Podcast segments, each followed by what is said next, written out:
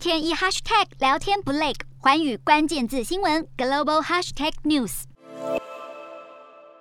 乌克兰政府新声明表示，一位俄罗斯部队指挥官西马林已经以违反战争法的罪名遭到起诉。根据调查，西马林年仅二十一岁，用步枪杀害了手无寸铁的乌克兰平民，目前正被拘留。他可能面临十到十五年的有期徒刑，甚至是终身监禁。这也是乌俄开战后第一位以战争罪受审的俄国军人。不过，伤害已经造成，乌克兰人民的生活受到重创，早已天翻地覆。联合国国际劳工组织 ILO 在十一号发布报告，表示乌克兰目前损失了四百八十万个就业机会。占国家就业市场的三成。ILO 进行假定预测，表示若乌俄军事行动立即停止，乌克兰就能快速复苏三百四十万个就业机会，从而将就业损失降到百分之八点九。但若战争继续升级，就业机会就会进一步流失到七百万件。其中有很多人在战前过着安稳生活，从没想过颠沛流离的日子会突然降临。